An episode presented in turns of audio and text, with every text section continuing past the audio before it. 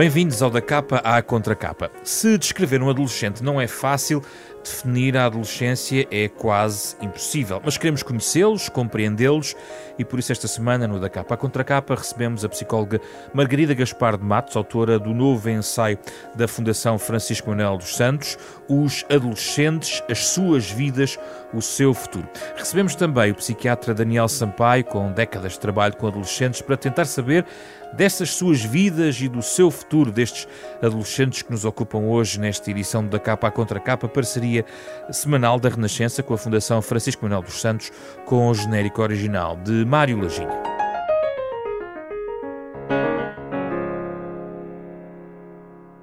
Bem-vindos aqui ao nosso estúdio, Daniel Sampaio e Margarida Gaspar de Matos. Margarida, uh, os adolescentes, uh, como período aqui dos 10 aos 14 anos, isto está uh, simbalizado dentro do seu livro, mudam todos os anos? Esta mudança é aparentemente vertiginosa ou há padrões? Eu pergunto isto porque a parte final do seu livro é um pouco também colocar aqui as coisas em perspectiva, porque há coisas que continuam a ser atuais e outras que vão mudando. Assim, de uma forma rápida, o que é que mudou mais e o que é que permanece atual se eu consultar um livro destes sobre os adolescentes de há 10 anos, por exemplo? Olá, José Pedro, muito obrigado pelo convite. Bem, para já eh, há uma coisa que eu tenho a certeza que o professor Daniel Sampaio partilha, porque enfim já temos tido várias conversas sobre isso. Os adolescentes não são uma massa homogénea de, de pessoas iguais, não é? De tal maneira que os mais novos são diferentes, os mais velhos são diferentes e os adolescentes ficam todos iguais. Cada adolescente é um, é um fruto do seu tempo e sendo um fruto do seu tempo tem algumas semelhanças, não é aquela semelhança de coorte, mas depois basicamente eles são todos, todos diferentes e nós temos que perceber exatamente é o que é que os diferencia e o que é que os homogeneiza, não é? Agora, é, isso está a falar, que é exatamente o fim do meu livro, eu fui pegar num artigo que escrevi, salvo há uns 15 anos, para a análise psicológica, que era os adolescentes, o que se sabe e o que falta saber. Eu falava dos adolescentes, da relação com os pais, da relação com a escola, e realmente a, a conclusão maior é que as coisas estão relativamente na mesma, portanto, a evolução não é um, um salto, não é? Uma evolução contínua, com exceção daquela grande ruptura de, que foi a questão da, da internet, não é? E da, e da web. Isso, isso transformou não só o nosso dia a dia, como a nossa capacidade de comunicar com os outros, como a nossa capacidade de lidar com o tempo, não é? Porque nós com a internet estamos sempre on, não é? Se nós estamos a dormir aqui em Portugal, há quem esteja acordado do outro lado do mundo, é sempre possível falar com alguém. Portanto, biologicamente nada mudou de extraordinário, mas a internet trouxe impactos a vários uh, níveis e se calhar biologicamente também. Sim, talvez, lá, talvez lá, vamos lá ver, isso é capaz de ser um bocadito mais lento a transformação biológica, mas o que acontece em relação também há uns anos é que nós neste momento sabemos muito mais, eu vou deixar se calhar para o professor Daniel Sampaio essa, essa conversa que é mais a área dele, mas nós neste momento sabemos muito mais, nomeadamente sobre o cérebro do adolescente do que sabíamos há 10 anos, não é? Até porque temos instrumentos para conseguir pesquisar lá dentro e, portanto, há coisas que nós não sabíamos há uns anos, uh, que, é sobre, que é aquela discrepância temporal entre um amadurecimento do ponto de vista cognitivo e um amadurecimento do ponto de vista emocional. Para um adolescente é mais difícil quando, quando estão com os amigos, quando estão animados, quando estão com as emoções ao rubro, conseguir uh, ativar um sistema de travagem que lhes permita não, não ter comportamentos de risco. E nós não sabíamos isso aqui há uns anos. Isso é uma, é uma descoberta relativamente recente. Professor Daniel Sampaio, assim, em 10 anos, o que é que mudou e o que é que continua na mesma, quando falamos em adolescentes? A grande transformação são as chamadas novas tecnologias, que não são já muito novas, mas que a partir dos anos 90, do final dos anos 90 e até agora 2020, tiveram um profundo impacto no relacionamento dos adolescentes entre si, um grande impacto também no, no relacionamento dos pais com os filhos, porque introduziram o computador na família e, esse, e, a, e a, o telemóvel na interação familiar. Eu lembro de colóquios que fazia com a professora Margarida Gaspar de Matos há muitos anos, que dizíamos eh, faça com que o computador fique na sala e não com o computador fechado no quarto, porque havia uma época em que os jovens se isolavam nos quartos, nos quartos respectivos e tinham o seu computador e comunicavam com outros eh, e agora é tirar o telemóvel também do quarto. Agora o telemóvel está sempre ao lado deles. É muito interessante porque o telemóvel faz de facto parte do adolescente de hoje. Uh, e por isso é que eu acho que é muito importante percebermos o que é que significa o telemóvel. Já tenho, já falámos aliás sobre isso. Sim. E a grande mudança foi da internet e o conhecimento do cérebro, como disse a professora Margarida, porque de facto o que nós sabemos é que a adolescência é hoje um período muito grande porque havia balizas que eram balizas etárias, eh, que se dizia que a adolescência, a pré-adolescência era aos 10 anos e depois a adolescência começava por volta dos 13 e acabava aos 18, 19. E agora o que é que sabemos sobre isto? Agora o que sabemos é que o cérebro do adolescente se vai desenvolvendo e se vai maturando até pelo menos aos 24 anos. Isso é muito interessante porque foram estudos através da ressonância magnética cerebral, nuclear cerebral, que viu, que viu que os cérebros dos adolescentes estavam a, a ter novas conexões muito para lá dos 20 anos. E, portanto, antes pensava-se que tudo terminaria por volta dos 18, 19. Agora já 24? Sim, agora os últimos estudos que foram feitos foram estudos, eh, sobretudo australianos, que dizem que é até aos 24. O que é que isto, qual é a importância disto? Isto aliado ao facto de muitas pessoas ficarem mais tempo em casa dos pais por diversas razões, nós vamos ter agora um período de adolescência e de pós-adolescência do adulto jovem que é muito prolongado no tempo. Professor, um jovem estagiário que chega a uma empresa ainda tem um cérebro adolescente? Sim, eh, de alguma forma sim, do ponto de vista do seu do desenvolvimento do seu cérebro em termos das conexões das ligações cerebrais. É claro que há outra coisa muito importante na adolescência que é a regulação emocional. Como é que o adolescente regula as suas emoções? sabemos que ele, justamente porque o cérebro está em desenvolvimento, regula pior do que a maioria dos adultos.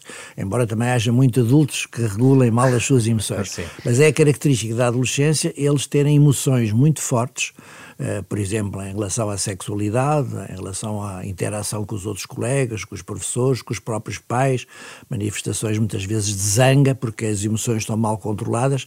Isso também tem a ver com o próprio cérebro em desenvolvimento. Mas uh, ao longo dos anos vai diminuindo a carga de desequilíbrio? Sim, Há um pico e depois sim, diminui? Se tudo, se tudo correr bem, se tudo Há um pico? bem, e é preciso dizer que na maioria dos casos a adolescência corre bem e é um bom período. Hum porque há muita ideia de que há um grande sofrimento na adolescência. De facto, nós temos uma percentagem de jovens significativa que têm problemas de saúde mental.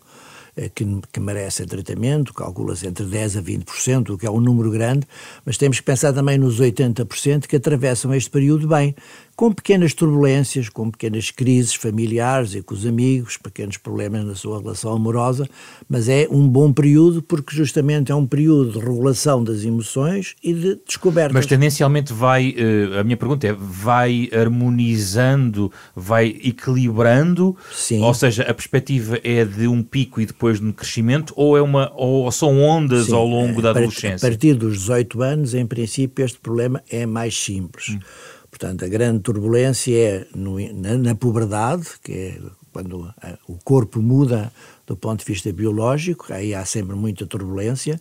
Depois, na fase média, que é entre os 15 e os 18 aproximadamente, que é a fase do, dos amigos e do grupo de amigos.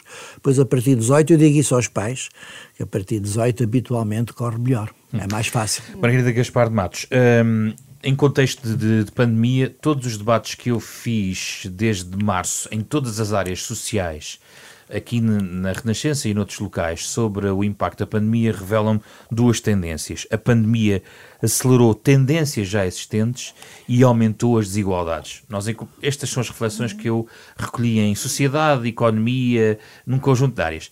E na adolescência, também acelerou tendências já existentes e aumentou alguma desigualdade? Olha, por acaso, depois se tivermos tempo, eu gostava de vir voltar a este tema, mas agora, por acaso, tenho um estudo sobre isso que recolhemos com 700 jovens que nos responderam contando-nos o diário do que estava a ser a sua quarentena. está fizemos, no livro, não é? Uh, não. Há uma, há uma parte que está no há livro. Há um capítulo do livro que é o diário de um jovem na quarentena, okay. mas nós recebemos trechos do país todo, de adolescentes, a contarem como é que estava a ser. E eles dizem coisas boas e coisas más, não é? Por um lado, estão fechados, não é natural, têm saudades da escola, de, sobretudo dos colegas, mas é, é interessante e eu acho que se nós quisermos ser muito honestos, nós temos que ir lá buscar os pontos que eles apontam como positivos para tentar uh, transformar a escola para ir ao encontro desses pontos, porque eles dizem que têm muitas saudades dos colegas, têm muitas saudades da atividade física, de sair à rua, o contacto com a natureza, uh, mas, uh, por exemplo, estão satisfeitos por serem mais autónomos, por estarem menos exaustos com o peso e com o stress das tarefas da escola. Um estudo que nós fizemos que, ligado à Organização Mundial de Saúde, o HBSC, que ainda fizemos em 2018, e o professor Daniel Sampaio tem acompanhado já desde há muitos anos, dizia que os jovens não gostam da escola, sentem-se, sobretudo das aulas, gostam dos amigos, gostam dos recreios, mas as aulas e a cantina não, não gostam muito. Acham as aulas muito longas, muito pesadas, muito estressantes, com um grande foco na avaliação. E a pandemia tirou-lhes esse stress? Tirou, tirou, está a ver? Portanto, tirou-lhes o stress avaliativo, tirou-lhes o stress de andarem a correr de um lado para o outro, tirou-lhes o stress do excesso de aulas. Mas criou claro que, outros, não é? Sim, claro que isto não é uma coisa que o stress a diminuir sempre. Há uma, as ondinhas que falta, falava há bocadinho, nesta pandemia, e ainda não estamos assim há tanto tempo como isto, já houve várias ondas. A primeira semana foi de carnaval, de euforia, que bom, que bom, uma semana em casa, não é? E depois a seguir, e agora o que é que vai ser? E depois a seguir um ajuste, e depois uma saturação. Portanto, há ondas. Mas o que eu achei interessante foi eles dizerem a maior parte deles, nós sentimos-nos autónomos para gerir a nossa aprendizagem e o nosso tempo. E eles trabalharam muito, a maior parte deles dizem que ainda trabalharam mais do que o costume, mas foi a outro ritmo. E esse ritmo traduziu-se em alguma tranquilidade do ponto de vista da exaustão física. Achei isso interessante e é uma boa mensagem para a escola e para os educadores rever o que é que andamos a fazer com esta questão da escola, dos currículos, uh, porque é que os alunos não têm mais autonomia para, para desenvolver os seus próprios percursos uh, pedagógicos. Isso era uma coisa. Sim, sim, já vamos à escola. Hum. Antes disso, também, Daniel Sampaio, a sua percepção sobre o que é que Covid mexeu nisto, digamos assim? Bom, tudo tem a ver como é que o adolescente estava antes desta situação. O que eu tenho notado mais na clínica são agravamento de situações de ansiedade e depressão, sobretudo em jovens que já sofriam de ansiedade e depressão. Agravando o que já existia. Agravando o que já existia, porque eh, a escola tem um fator importante em termos do relacionamento interpessoal e, portanto, muitas das situações de ansiedade e depressão podem melhorar com o contacto com pessoas da mesma idade. Quando nós retiramos esse contacto, eh, o jovem fica mais virado para si próprio, portanto, tem tendência a aumentar essas situações de ansiedade e depressão. Por exemplo, encontrei muito em adolescentes problemas com o sono uh, insónia, dificuldade em adormecer ou acordar precoce. Isso tem a ver com uma inquietação, porque aí não eram jovens que tinham problemas antes, foi justamente alguns que têm medo da pandemia, outros em que a situação familiar não foi fácil de gerir, porque isso depende muito da relação da intrafamiliar. E depois há um aspecto que é, que é muito importante, que não foi talvez eh, valorizado, e que a Margarida falou há bocado, que é a atividade física. A atividade física, o exercício físico é fundamental para a saúde mental de todos nós, devíamos falar muito mais sobre isso, e é muito importante na adolescência, porque a adolescência, o, o jovem está muito confrontado com o seu corpo, compara o seu corpo com outros corpos de, de outros jovens, e muitas vezes aumentaram de peso porque nas famílias fizeram muitos bolos Ou e canalizaram pão, energia para outras coisas? Sim. O que é que fizeram houve, essa energia? Não, houve a ideia de que as pessoas vão ficar muito em casa, porque tinha que ser por razões de saúde pública, mas houve talvez pouco cuidado com, com aquilo que era necessário, que era dizer a muitos adolescentes que eles podiam correr e podiam sair com os devidos cuidados e, e não, não precisavam estar completamente confinados em casa. Eu conheço jovens que ficaram completamente fechados em março e abril. Isso não foi uma coisa boa e, sobretudo, esta parte, não poderem fazer exercício físico, levou a situações de aumento de peso, situações de desregulação alimentar, comer por vezes em excesso ou não comer. Isso tem, evidentemente, repercussão, por exemplo, no sono e na saúde mental de uma forma geral. Professor, há aqui um, antes de voltarmos à escola, é que é o tempo, tópico seguinte, mas há aqui uma, algo que a professora uh, Margarida eh, Gaspar Matos escreve que tem a ver com um, este efeito mental da, da, da, pandemia, porque se junta em alguma, em alguma parte desta geração a, um, a, recessão económica dos últimos anos e há alguma ideia da incerteza. A, a expressão que está no livro é a geração de um dia de cada vez. Há uma sensação de que é tudo eh, instável, provisório, e talvez eh, estejamos a criar, ou é dramático dizer que estamos a criar aqui uh, um pano de fundo de incerteza para uma geração de adolescentes. É, é, é excessivo dizer Agra isto? Não, não é excessivo. A pandemia agravou uma incerteza que já existia. Os jovens atuais dos últimos, dos últimos anos têm muitas incertezas profissionais, têm um emprego mais instável, eh, têm coisas muito positivas acerca do emprego, que é terem completamente a ideia que não precisam ter um emprego para toda a vida, isso é uma coisa boa, mas há uma incerteza profissional e social que foi agravada pela pandemia. Eh, do ponto de vista da adolescência, essa ideia de viver um dia de cada vez não é uma boa ideia, porque um adolescente saudável do ponto de vista mental tem que ter projetos. Não quer dizer que os vai executar todos, mas eu fico sempre muito preocupado quando vejo um jovem de 15 e 16 anos dizer não me interessa por nada, não sei o que é que vou fazer, nada me dá gozo, nada me dá prazer.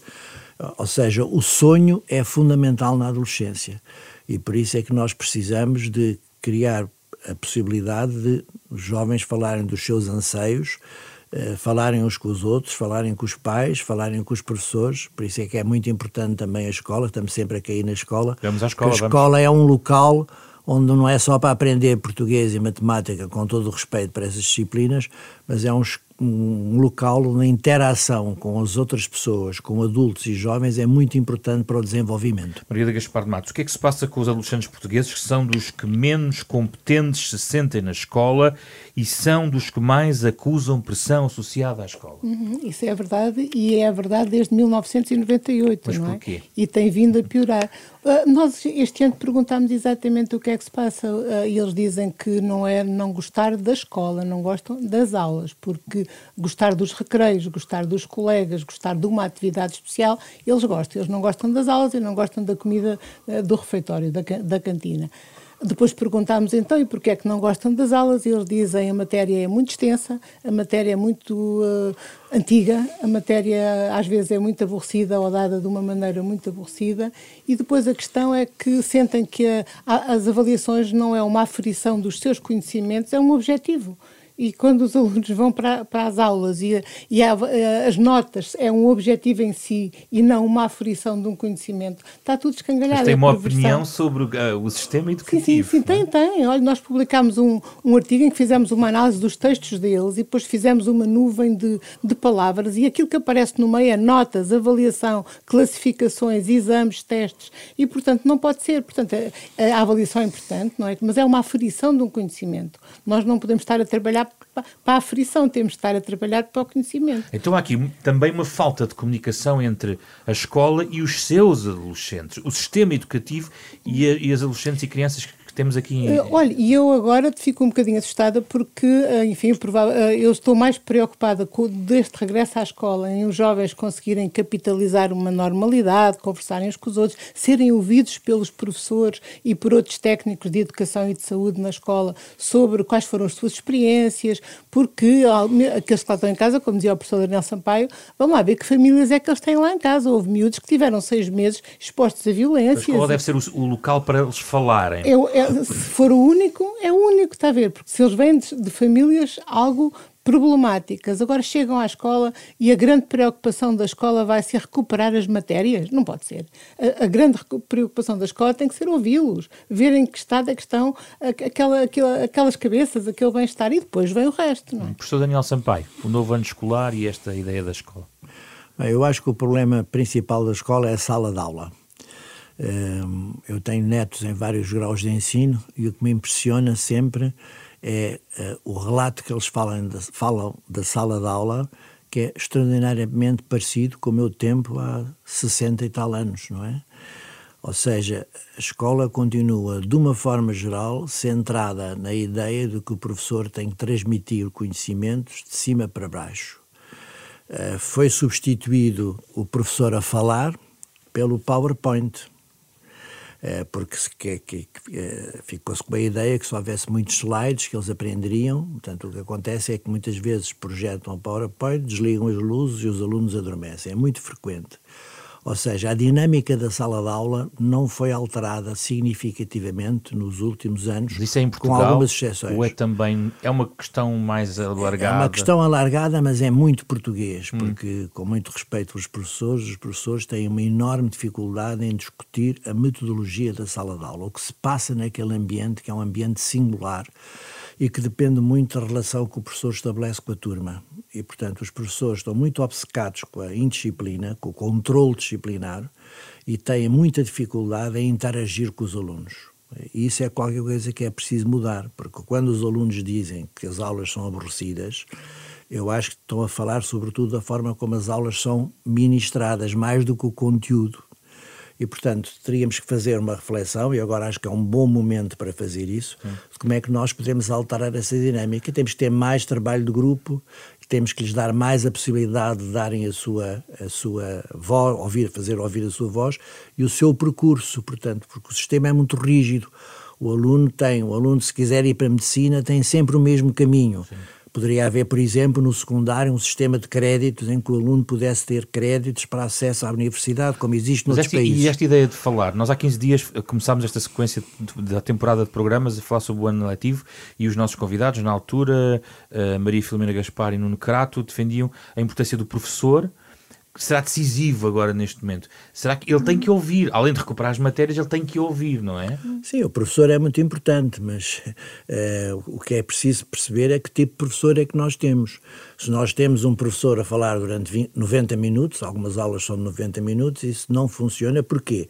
Porque os jovens atuais não apreendem o mundo dessa maneira. Eles estão sempre em contato pela internet, sempre em contato com os seus amigos de diversas formas, portanto a informação é muito horizontal.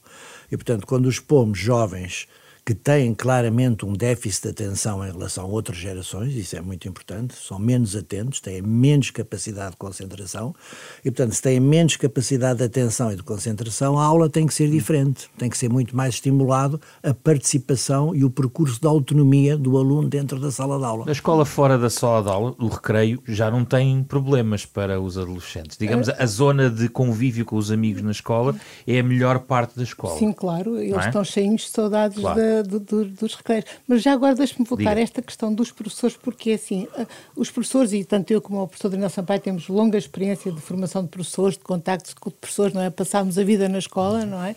Uh, os professores agora com a Covid também isto para eles foi uma janela de oportunidade. Nós vemos muitos professores desvalorizados, uh, a, sentirem-se desvalorizados, porque as coisas que eles sabem que eles pensam não conseguem pôr em prática na sala de aulas porque também não têm condições, porque também não têm reconhecimento. E eu agora vi professores sair da sombra, sair da, do, do nevoeiro e conseguir tomar uh, nas mãos a, a, a, solução dos problemas da escola em vez de nos chamar para os ajudar, para resolver os problemas eu fiquei muito animada e espero que esse empowerment, esse empoderamento, como se diz em português, né, dos professores continue e os professores uh, consigam agora dar este salto final, que é transformar a sala de aula num sítio onde os miúdos vão com a mesma curiosidade que vão para os recreios. Hum. Enfim, se calhar um bocadinho menos, mas, mas maior do que, do que e, e, neste contexto, uh, talvez acentua algo que já existe, existe, os relatos também que estávamos aqui a ouvir vão nesse sentido, noutra questão que tem a ver com o mal-estar mental. Uh, um, há uma parte do seu livro onde traz os números deste mais recente estudo do HBSC, o Health Behavior in School Age Children, que é no fundo um estudo que coordena e que traz aqui os dados, são os dados de 2018. Vamos ter um novo estudo em 2022. Um, os adolescentes tristes, nervosos, a idade aumenta a tristeza. O que é que se passa com os nossos adolescentes neste aspecto? Sim, a idade aumenta a tristeza. Há um artigo que já foi escrito que se chama Será que a escola faz mal à saúde? Porque eles entram com 11 anos muito mais saudáveis do que saem com 15, não é? Embora provavelmente a culpa não seja toda da escola, tem a ver com todas estas coisas que temos estado a fazer, não é? A falar do, do crescimento. Mas realmente os jovens mais velhos têm uh, índices mais assustadores em termos de, de bem-estar físico e mental do que os mais novos. E as meninas, uh, agravado em relação aos rapazes. Portanto, as meninas vão mais facilmente, nos procuram para apoio do que os rapazes. Os rapazes rapazes, quando chegam à consulta, já vão muito mais perturbados do que as meninas, eh, ou, uh, portanto, vão ter connosco numa fase mais inicial, mas as meninas penalizam-se mais do ponto de vista de se sentir mal. Agora, do, com o tempo, agora também Mas gostava... o que é o sentir mal? Sentir mal é sentir que a vida não vale. Olha, eu falava ao professor, não, não ter sonhos. Quando um jovem adolescente de 11, 12, 13 anos não se consegue projetar num futuro próximo e, e ter um sonho, um sonho que o faça acordar de manhã, não é? Portanto, é, é, é aflitivo. Isso não acontece, isso, isso é preocupante, mas não acontece com a maioria dos jovens, acontece com uma minoria. Uhum. Portanto, nós temos este dado 5% muito grave, 15% mais ou menos e 80%. A maioria está sempre. bem. A maioria está bem. Uhum. E mais, se vir bem aí no livro, não, não vem nesse livro porque ainda não tinha saído os resultados internacionais. Nós estamos mal viemos, ficámos pior uh, e ficamos pior com a idade, mas somos dos melhores da Europa. Portanto, atenção que a questão do, do bem-estar não é, uh, uh, enfim, o onde nós somos piores é nessa questão de nos sentirmos incompetentes na escola e estressados com a escola. Mas não, não somos dos piores no que diz respeito aos indicadores de mal-estar mental. Como serviço público, o que fazer quando detectamos sinais de tristeza e de mal-estar mental num adolescente, professor Daniel Sampaio? Bom, em primeiro lugar, verificar as áreas em que ele está com dificuldade. Deixe-me só dizer uma coisa acerca do recreio do pátio. Às vezes o recreio do pátio é difícil para alguns adolescentes, por causa do bullying. De, de, e, de facto, há alguns adolescentes que têm muito... E isso também foi muito interessante no confinamento, Sim. Porque os adolescentes que tinham medo de andar na escola, e há alguns adolescentes têm muito medo, sobretudo, do espaço fora da sala de aula, por isso é que a sala de aula é uma parte do problema também. Uh, esses adolescentes em casa sentiam-se muito protegidos e até, por exemplo, aumentaram as notas e conseguiram estudar melhor. Uh, seria também muito importante trabalhar com os adolescentes, porque há uma regra fundamental em todas essas coisas, da, da escola e da família, é ouvir o que eles têm para dizer. Nós os dois estamos há anos a dizer isso. Eles têm muita coisa para dizer e têm muitas sugestões. E, por exemplo, sobre a violência, a violência no namoro, que é um tema muito importante, a violência no espaço escolar, era muito importante trabalhar com eles, porque eles encontram soluções para isso. Agora, há um caminho muito importante que é preciso seguir, que é o caminho de alterar a dinâmica de relacionamento interpessoal na escola. Professor a professor, professor, pais, alunos a alunos, alunos, professores, Portanto, a escola hoje em dia, e por isso é que a disciplina de cidadania, agora criticada por alguns, pode ser um espaço muito importante, a escola tem que fazer uma autorreflexão e a, e a pandemia pode ajudar a fazer isso. Hum. Porque eh, houve muitas mudanças e essas mudanças têm que ser agora contextualizadas neste regresso à escola, o que é que foi positivo e o que é que não foi, mas é fundamental ouvir as pessoas sobre aquilo que elas sentiram e o que elas têm, uh, uh, têm para propor. Nesse sentido, ferramentas em caso do mal-estar e no, tristeza num adolescente? Uh, o que era fundamental é criar aquilo que se chama literacia em saúde mental, mais conhecimento acerca da saúde mental, quer por parte dos professores, quer por parte dos jovens. Não é transformar os professores em psicólogos, nem os, os jovens em autopsicólogos, digamos assim, mas é perceber quais são os sinais de alarme. Por exemplo, a nível muito simples, as alterações alimentares, as alterações do sono são sinais muito precoces de uma perturbação mental. E, portanto, se um jovem está a dormir mal consecutivamente ou está com problemas alimentares, deve falar com alguém. Antigamente havia o professor coordenador de saúde, que era um professor com alguma formação nessa área, que podia ser um interlocutor. Isso agora foi muito desfeito, infelizmente, e há muito poucos psicólogos na escola, agora há um pouco mais, mas há poucos. Agora é preciso que a escola crie rapidamente acesso a serviços de saúde mental, particularmente um centro de saúde, para os sinais mais graves, que são, por exemplo, as automutilações, os jovens que se cortam, eh, os jovens que falam em suicídio, os jovens que têm um comportamento bizarro, que falam de vozes, que se isolam no campo, deviam ser rapidamente, um professor devia beirar-se desse jovem ou um colega e criar um canal de comunicação para um serviço de saúde mental. Deixe-me só perceber uma coisa. Na sua perspectiva também poderemos ter aqui uma espécie de ressaca da pandemia no regresso à escola? É isso que está... Poderemos ter, não só nos casos de bullying em que o afastamento dos recreios foi, foi mais favorável, mas até nessas, nesses outros fenómenos que está agora a descrever? Depende muito do que se passou na família claro. e, e o tipo de apoio que o jovem teve, porque eh, a situação da, do trabalho em casa, eh, da escola online, a escola online agrava extraordinariamente as desigualdades. É preciso dizer isto muitas vezes. Não é só ao nível do computador, que uns têm e outros não têm. É que há pais que são capazes de ajudar e outros não são. E a escola tem uma coisa muito boa, é que tem eh, sentado numa sala de aula pessoas com níveis socioeconómicos diferentes e a escola procura não ligar a isso e ensinar todos. Isso é uma coisa muito boa que não se pode perder.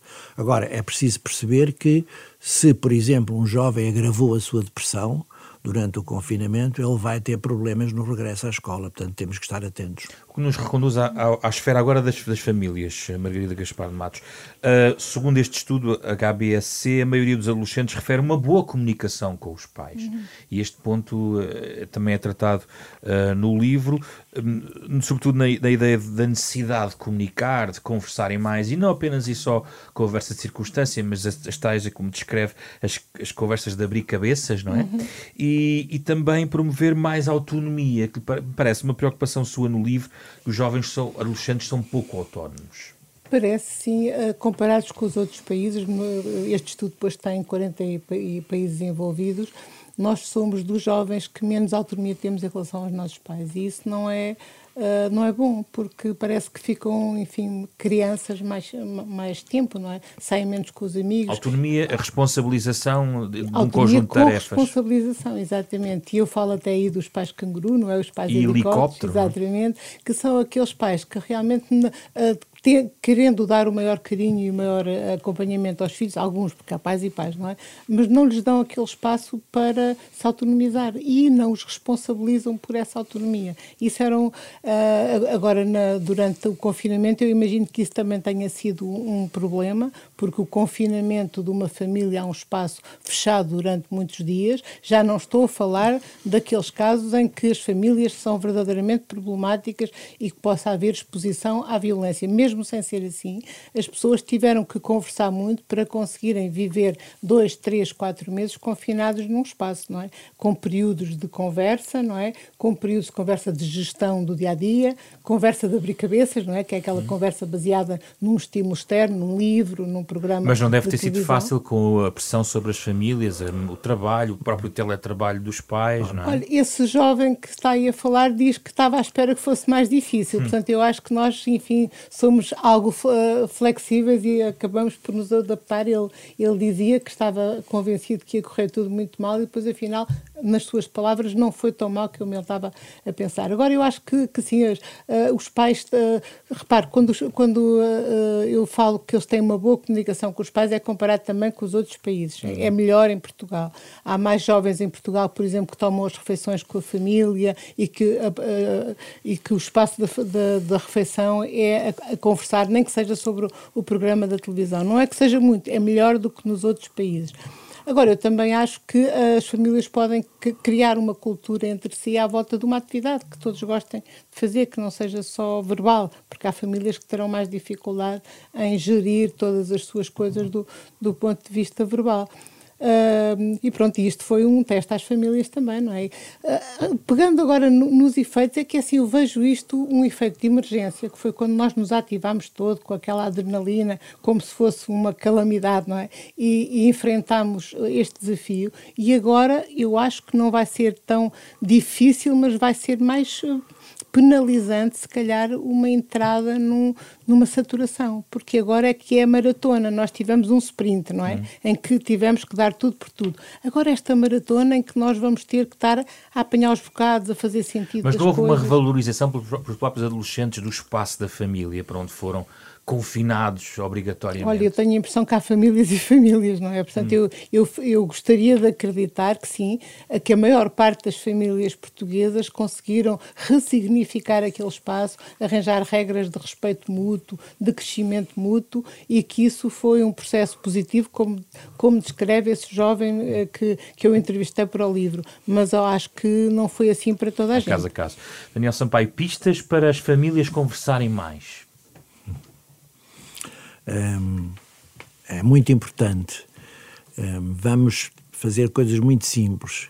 Aproveitar momentos do dia em que há disponibilidade, alguma disponibilidade. Os pais, por exemplo, queixam-se muito de pouco tempo. Eh, muitas vezes é ilusório, porque não se pode hoje em dia, perante um adolescente, ter conversas sérias e muito prolongadas, porque isso não funciona pelas razões que já falámos atrás. Não, temos que aproveitar momentos. Quais são os momentos em que pode ser aproveitados? A partida para a escola e a partida para o trabalho. Uma ideia simples é que as pessoas possam acordar quarto de hora mais cedo e possam tomar um pequeno almoço em conjunto e partilhar alguma coisa antes de partirem para a escola e para o trabalho depois. Isto é variável das grandes cidades para a província, porque, por exemplo, na província as pessoas vêm almoçar a casa, nas grandes cidades não. Mas vamos pensar. Isso é bom, isso é bom. É, é. Eu quando vou quando vou falar à província, às cidades da província, as pessoas dizem assim: olha, que nós almoçamos todos em casa. Que é uma coisa raríssima em Lisboa. Raríssima família juntar-se à hora do almoço. E aí conversam, não é? E aí conversam mais. Mas depois há outro período muito importante, que é um período de tensão familiar, que é quando as pessoas chegam à casa do trabalho e os jovens vêm da escola. E aí é preciso um mínimo de organização uh, para que os jovens possam trabalhar alguma coisa em termos dos seus estudos e a família possa organizar em termos do jantar mas depois temos outro período que eu acho que devia ser, de facto, privilegiado, que é as pessoas jantarem em conjunto. E aí é muito importante os pais não fazerem aquela pergunta como é que correu o teste e que nota é que tiveste. Não devem fazer isso? Acho que não. Então? Acho que não. Acho que essa pergunta, normalmente, eles respondem mais ou menos e a conversa morre por aí. o que é importante é como é que ele se sentiu no seu dia-a-dia. -dia. Eh, se ele se sentiu bem, se teve bem-estar, se esteve alegre ou se, pelo contrário, esteve triste, esteve isolado, não falou com ninguém, teve pensamentos negativos e, portanto, poder partilhar um bocadinho disso e os próprios pais também falarem um pouco sobre o seu dia, não em termos do rendimento no trabalho, mas como se sentiram como pessoas. Porque a família, o que é fundamental na família é que cada membro da família possa encontrar nos outros membros da família um suporte afetivo. Hum possa desabafar, possa dizer coisas difíceis e partilhar. Na adolescência isso às vezes é difícil com os pais, mas é mais fácil do que as pessoas imaginam. Mas a presença... E depois só uma última coisa, que é a hora de deitar. Uhum. Os adolescentes deitam-se muito tarde e levantam-se muito cedo. E nós temos que cuidar do sono dos adolescentes, porque o sono dos adolescentes é fundamental para o cérebro, para aquilo que dissemos no início do programa. Oito é... horas. Sim, oito, nove horas. Nove horas. Nunca menos. E, portanto, aí entra a questão de, do, do, telemóvel à noite, do sono muito entrecortado pelo telemóvel, porque se levantam, em regra, muito cedo. E, portanto, há, há que cuidar desse período, das pessoas com calma se irem deitar e poderem falar um bocadinho e depois. Tudo isto são coisas relativamente simples, mas são hábitos que por vezes estão mal enraizados na família ou enraizados de uma forma errada que nós podemos alterar para só, bem de todos. Só uma nota em relação ao teletrabalho. Se houver agora nos próximos meses mais presença dos pais em casa, de novo, devido a sequências de teletrabalho, horários Sim. desfasados, estes trabalhos em espelho, onde estarão mais tempo em casa, é provável que quando o adolescente vem para casa esteja lá o pai ainda a trabalhar. Uh, e podemos correr o risco de cada um esteja no seu ponto da casa com o seu computador ou o seu, tele, o seu dispositivo eletrónico. Uh, há aqui uma oportunidade, há um risco. O que é que vê neste, neste, neste, neste cenário? Vejo aquilo que tem acontecido. Primeiro aconteceu com a televisão, as pessoas estavam muitas horas a ver televisão e conversavam um pouco, e depois com as novas tecnologias, que é a mesma coisa, as pessoas estão muito tempo no telemóvel ou no seu tablet, e portanto aí eu acho que é preciso ter a ideia que é preciso parar a certa altura. É preciso parar para jantar. A conversa em família é qualquer coisa de muito estruturante para um jovem. Ele saber que pode falar com o pai e a mãe, sabendo também que deve esconder certas coisas, as coisas que se passam na vida dos adolescentes, que é bom que os pais não saibam, porque tem a ver com a sua intimidade. Os pais às vezes fazem muitas Não ir ao telemóvel do Nunca. adolescente, como já falámos sobre isso. Falámos isto há dois anos aqui. Eu sou completamente contra que os pais pesquisem o telemóvel dos filhos e também os maridos e as mulheres. Acho que o telemóvel é uma coisa pessoal. E há que haver confiança, e com os mais novos é preciso criar um contexto em que eles possam falar daquilo que estão a ver. E, portanto, aí é preciso apagar um bocadinho os telemóveis durante um período para que se possa conversar sobre a forma como cada um se está a sentir. É muito extenso este campo de, de conversa sobre os adolescentes e nós não podemos abarcá-los todos e, portanto, a recomendação é que uh, folheiem o livro, leiam o livro que, que, traz vários dados. Eu só queria fechar com uma, algo que me, me chamou bastante a atenção, que gostaria de trazer esta conversa, que tem a ver com a ideia dos laços fracos. Uhum. Uh, e a proposta de um, de um sociólogo uh, que, uh, tem, que fala da importância dos laços fracos. A ideia aqui é, se puder sintetizar bem, que quando nós falamos com, a, digamos, o nosso círculo mais próximo, seja familiar, de amigos, ficamos fechados talvez nas, nas ideias e nos nos preconceitos também uhum. que, que, gravitam nesse círculo, os laços fracos são um, um largo mais extenso, eh, que tem outros sentires. Um, quão. Aqui estamos a falar do, do, da questão, que é a estruturação do sentido crítico do, do adolescente. É aí que quer chegar, Margarida? Olha, eu fico fascinada com esse sociólogo que, é, que já é bastante antigo e que não é muito conhecido, o Granovetter, não é assim uma pessoa que, que seja demasiado conhecida, mas é essa ideia dos laços fortes que nós temos com os nossos maridos, com os nossos filhos, com os nossos pais, uh, são laços que tendem a se se, a, se fechar sobre si próprios, não é? E se há ali um preconceito na família, as pessoas estão ali a discutir todas à volta da mesma, de uma falta de informação nova. E a partir do momento em que cada um de nós estabelece laços, fracos com pessoas do, do outro pacote de laços fortes, digamos assim, pode entrar naquilo que nós chamamos de dissonância, que é, uh, então, mas uh, disseram-me que aquele era, aqueles eram assim, mas aquele não é. Está a ver? Portanto, isto, uh, os pacotes para todos os grupos minoritários que normalmente são discriminados, não é?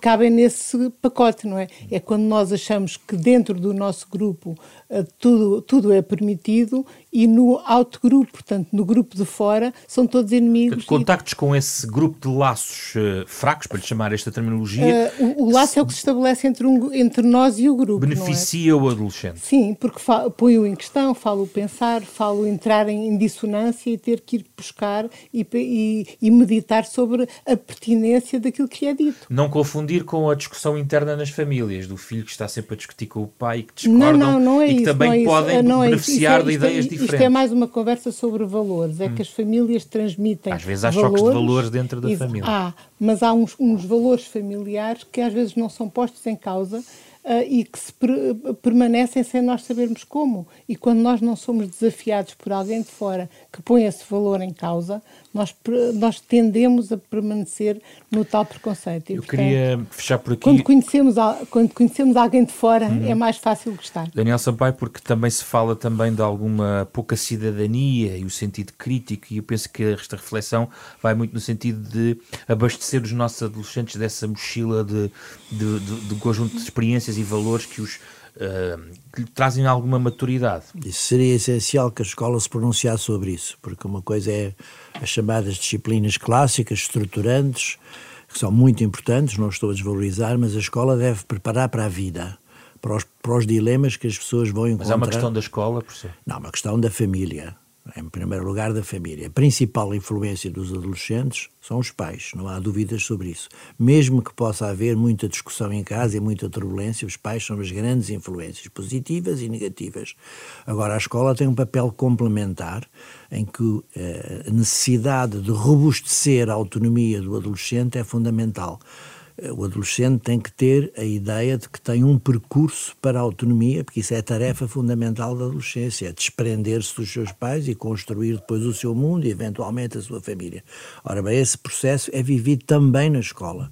E a escola tem que favorecer cada vez mais essa possibilidade da pessoa ter a sua norma, a autonomia, quer dizer, a própria norma e, e devemos ajudar através de, de, discussões, através de partilhas na escola com pessoas mais próximas e menos próximas, essa necessidade desse percurso que é muito importante para a saúde mental. Muito obrigado pela vossa disponibilidade. Daniel Sampaio, Margarida Gaspar de Matos, falámos aqui sobre os adolescentes, as suas vidas e o seu futuro uh, neste novo ensaio da Fundação Francisco Manuel dos Santos.